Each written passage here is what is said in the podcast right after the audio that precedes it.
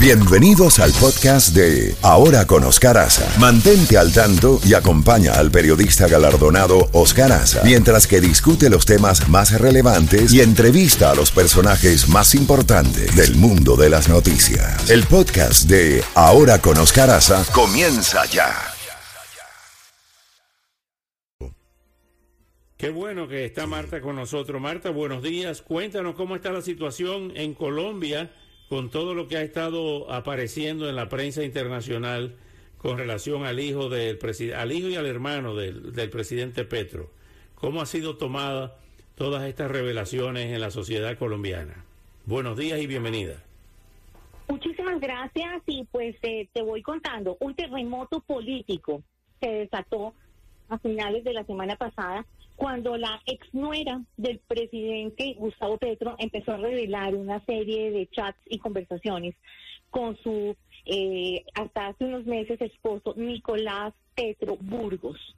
Es evidente que hay dos filones acá dentro de este escándalo. Uno tiene que ver con las supuestas recepciones de dinero de personas que pagaron penas de 18 años, por ejemplo, por narcotráfico en Estados Unidos, como el narcotraficante Samuel Santander López Sierra, y de otro, eh, digamos que opaco, un contratista, el turco Isaka, que también aparece mencionado. Y el otro punto tiene que ver con la gobernabilidad y legitimidad del gobierno de Gustavo Petro, que sin lugar a dudas se va a ver golpeada por este escándalo, que también eh, obviamente tiene que ver con su hermano. Él salió a pagar o a tratar de sofocar el escándalo, pidiéndole a la fiscalía que los investigara, pero realmente el tema parece complejo.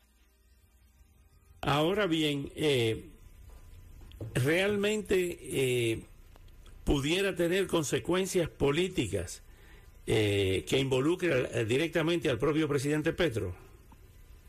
Políticamente no hay ninguna duda. No, gente de su propia coalición admite que la maniobrabilidad en un año legislativo y en un año también de elecciones regionales que las tendremos en octubre va a ser complicado no solamente porque, eh, digamos que están en entredicho dos miembros de la familia presidencial, sino porque también venía una serie de cortocircuitos, como por llamarlo de alguna manera, con los temas de las reformas, la de la salud, la laboral, la política, y esto, digamos que envalentona, si tú me permites em, utilizar ese término, a los a la oposición y también a algunos sectores que tenían serias dudas sobre esas reformas. Entonces, no es lo mismo hablarle a un eh, mm, gobernador empoderado, eh, digamos que todavía con mucha fuerza legislativa, a un presidente golpeado. Hablando del décimo aniversario, eh, el día 5 de la muerte de Hugo Chávez, fueron una serie de mandatarios eh, afines con, con el gobierno de Maduro. ¿Por qué no fue Petro? Bueno, yo no quiero entrar al terreno de las especulaciones, pero tiene una tormenta en casa como para desplazarse en este momento a cualquier acto simbólico, además tan importante, ¿no? Porque recuerda que Petro está buscando ejercer un liderazgo en América Latina con el tema de la izquierda y haber asistido a esos actos que tú mencionas hubiera sido un paso importante.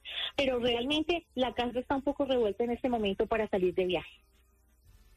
Con relación al tema, retomando el tema eh, de el, hijo de Nicolás, eh, de Nicolás eh, Petro, hijo de Gustavo Petro, es cierto que él le llegó a confesar a su entonces esposa que su intención era quedarse con monómeros.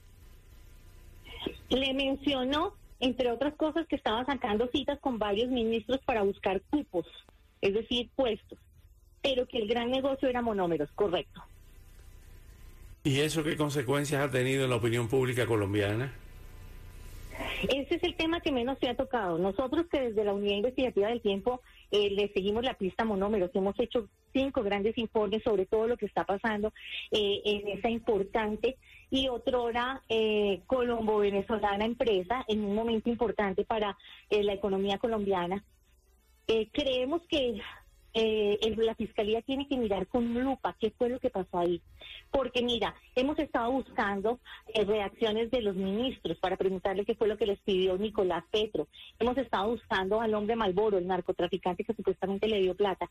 Pero Monómeros no ha salido a dar explicaciones.